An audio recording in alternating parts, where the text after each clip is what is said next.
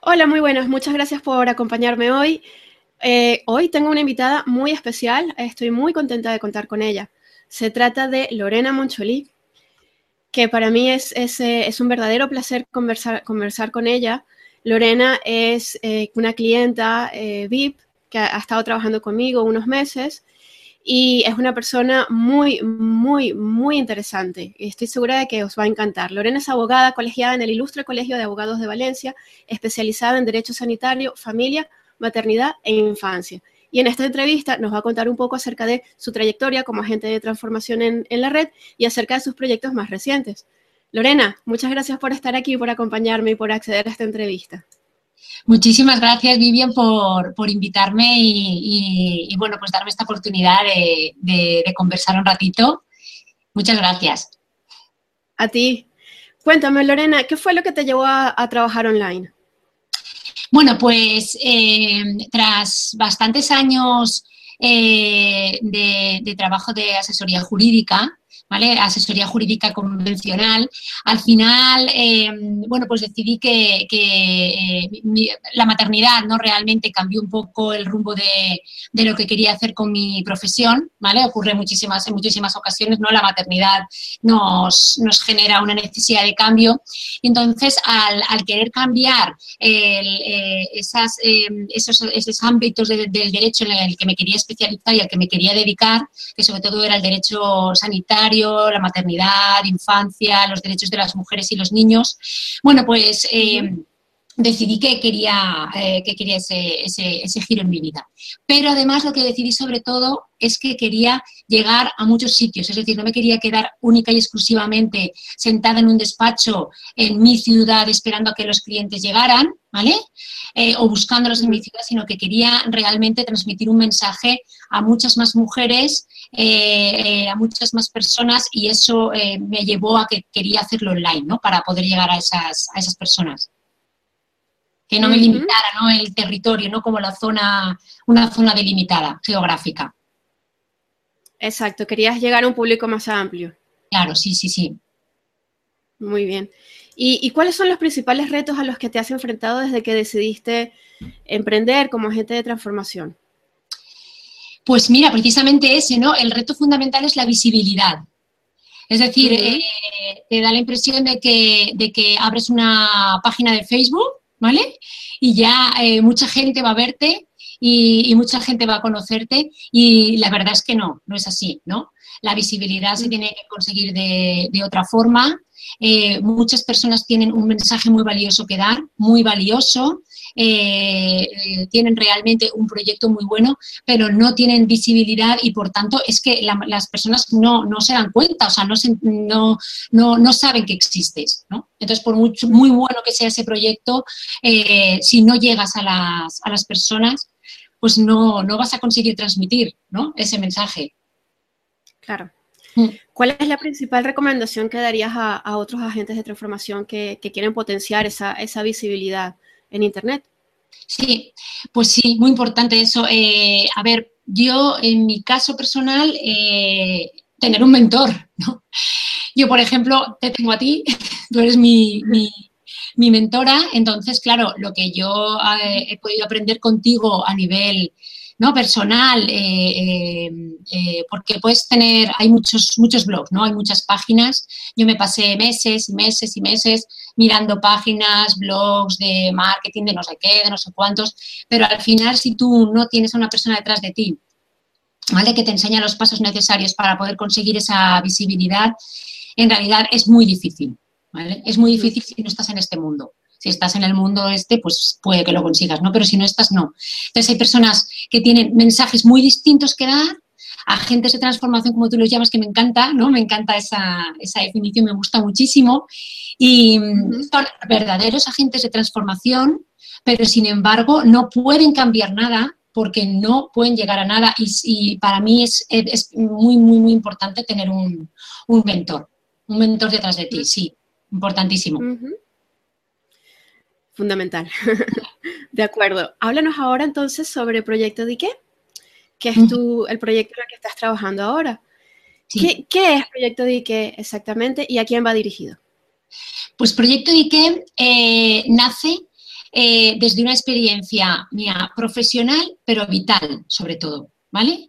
Nace porque comprobé en mí misma que eh, podía conseguir eh, lo que ahora te voy a explicar, ¿no? Pero que lo comprobé yo misma. Y desde eso desde el punto de vista vital, desde el punto de vista profesional, porque sé, o sea, sé cómo poder ayudar con este proyecto. Entonces, es un programa de seis semanas de asesoramiento jurídico para mujeres embarazadas. ¿vale? Eh, entonces, consiste fundamentalmente en hacer un programa intensivo en el que las mujeres van a conocer todos los derechos que tienen a la hora de dar a luz y los derechos que tiene su bebé, ¿vale? Pero sobre todo también lo van a conocer sus acompañantes, muy importante, el acompañante que han elegido para ese momento. Eh, pero lo fundamental es que lo van a poder poner en práctica. Entonces, es como una especie de, mentora, ¿vale? Pero en este caso trasladado al punto de vista jurídico. Yo estoy detrás para que todos los problemas que se van, que van surgiendo en esa, en, esa eh, eh, exigencia, ¿no? como si dijéramos, de respeto a las decisiones que han tomado, eh, puedan realmente de manera efectiva solucionar esos problemas. Y Proyecto DIQUE no es, la informa, no es información y ya. Es decir, información sobre los derechos que tenemos en el parto hay en las redes muchísima, muchísima. De hecho, es que es prácticamente es un paralelismo, es lo mismo que ocurre ¿no? con, el tema de, los proyectos online, ¿no? Y de tener un mentón, es, prácticamente es un paralelismo igual, ¿no? Entonces, eh, hay muchísima información en las redes, muchísima, pero lo que no hay es eh, eh, un conocimiento sobre cómo poner en práctica esa información. Claro, claro. Surge eh, Proyecto DIQUE sobre todo de, también de, eso, como digo, aplicar ¿no? todos esos conocimientos que yo adquirí tras el, parto de mi primer hijo, ¿no? donde sí, sí fui, sufrí violencia obstétrica, de manera que me especialicé en este tema comprendí qué derechos tenía y los puse en práctica teniendo el parto de mi segundo hijo, pues un parto muy respetado en un hospital, eh, muy, muy, muy respetado, eh, pero porque lo, conseguí yo. O sea, lo conseguí yo. Es decir, no el sistema vino a mí, no, lo conseguí yo. No yo cambié el sistema. Eso fue lo, importante, ¿no? Eso es Proyecto Dique. Eso es Proyecto Dique. De acuerdo. Entonces, la idea para Proyecto Dique surgió de, tu experiencia con tu segundo parto. Claro, sí, sí, exacto. Es decir, eh, los abogados somos muy, muy como, por ejemplo, los ingenieros, ¿vale? Hay ingenieros de caminos que no saben hacer naves espaciales. Los ingenieros aeronáuticos no saben hacer puentes. ¿Vale? los, abogados nos pasa lo mismo, nos especializamos en una determinada rama del derecho, ¿vale? Yo estaba especializada en una cosa totalmente distinta, en un aspecto completamente distinto, eh, hasta que eh, nació mi, primer hijo, ¿vale? Entonces, cuando nace mi primer hijo, digo, lo que, lo que pensé es, a ver, esto o tiene que estar amparado por la ley, lo que a mí me ha ocurrido, o si no está amparado por la ley, voy a buscar eh, qué es lo que está amparado por la ley, ¿no? ¿Cuáles son mis derechos de verdad? Entonces comprendí que lo que me había ocurrido no solo no estaba amparado por la ley, sino que la ley decía todo lo contrario. Entonces, eh, a partir de ese momento me empecé a, especializar en ese tema y eh, con el, parto de mi segundo hijo, con el nacimiento de mi segundo hijo, simplemente puse todos mis conocimientos en acción. En acción, todo. Todo lo que había aprendido eh, lo puse en acción y realmente fue totalmente efectivo. Pero no necesitaba ser abogada, es decir, solo con conocer lo que yo conocía y saber ponerlo en acción era suficiente, ¿no? Para, puede, hacerlo cualquier persona, no tienes que ser abogada para que tu parto se respete, ¿no? Y el nacimiento de tu hijo se respete. De acuerdo, de acuerdo. Mm. ¿Y cuáles son los objetivos de, Proyecto Dique? El objetivo fundamental de Proyecto Dique es eh, eh, empoderar a las mujeres desde la acción. Es decir, en Proyecto DIQUE luchamos contra la indefensión aprendida, ¿vale? que existe sobre todo en este tema de, la entrada en un hospital. A partir de ahí parece que dejamos nuestros derechos de lado y tenemos que eh, recibir órdenes y ya está, ¿no? Entonces, eso para mí es indefensión aprendida, absolutamente. Luchamos contra la indefensión aprendida a través de la información, pero a través de la acción hay un aspecto fundamental de la indefensión aprendida para luchar contra ella, ¿no? En todos los aspectos de la vida, no solo en este, y es la acción colectiva. ¿vale? Eh, es fundamental. La acción colectiva eh, erradica la indefensión aprendida. Eso no, se puede ocurrir, ves, por ejemplo, en la plataforma de afectados por las hipotecas, ¿vale? Uno, no, un desahuciado no pudo hacer nada, ¿vale? Hasta que llegó la plataforma de afectados por las hipotecas. La acción colectiva lucha claramente contra la indefensión aprendida, ¿vale? Estábamos toda España viendo cómo se desahuciaba todo el mundo y no pasaba nada. Llega esta acción colectiva y se consigue, ¿no? Modificar hasta la legislación. Pues aquí es igual. Eh, proyecto de qué intenta luchar contra esa indefensión aprendida que tienen las mujeres embarazadas a través de la información, ¿vale? Objetiva, pero a través de la acción colectiva, creando una comunidad donde todas las mujeres luchan juntas. Y se ven las unas a las otras. Si tú has conseguido esto en el hospital, yo también lo voy a conseguir, claro. Por supuesto. ¿Vale? De acuerdo. Esa es la idea. Qué, tarea tan, tan valiosa y tan importante y tan necesaria.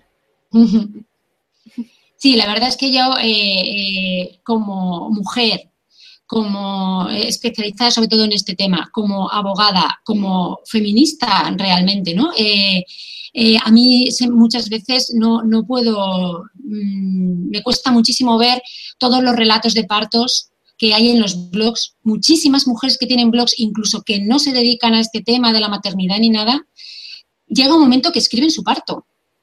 ¿Vale? Escriben su parto, tienen la necesidad de visibilizar lo que les ha ocurrido, ¿no?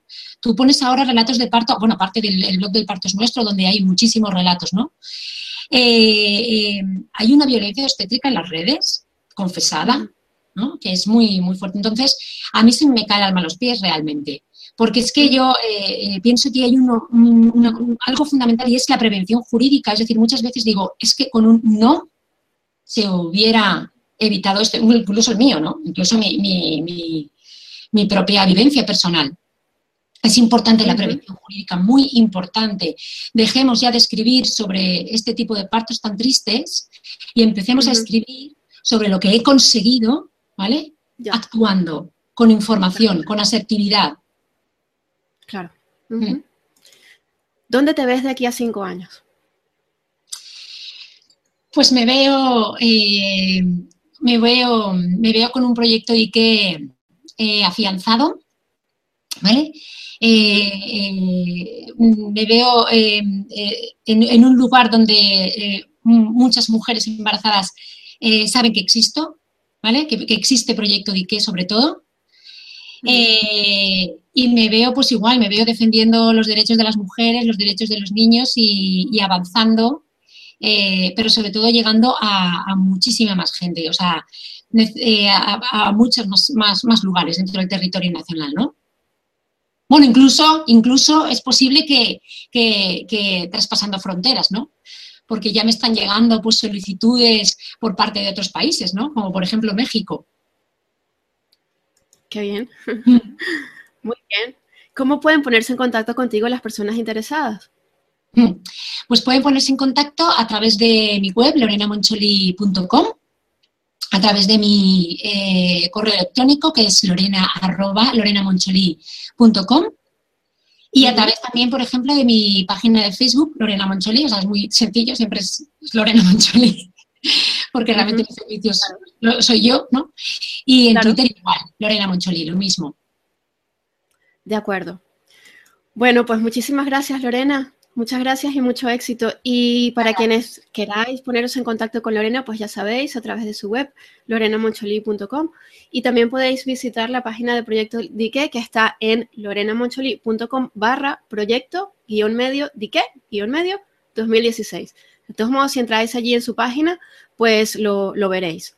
Muchas gracias, Lorena, y muchas gracias por escucharnos. Muchas gracias, Vivian. Un beso. Un beso.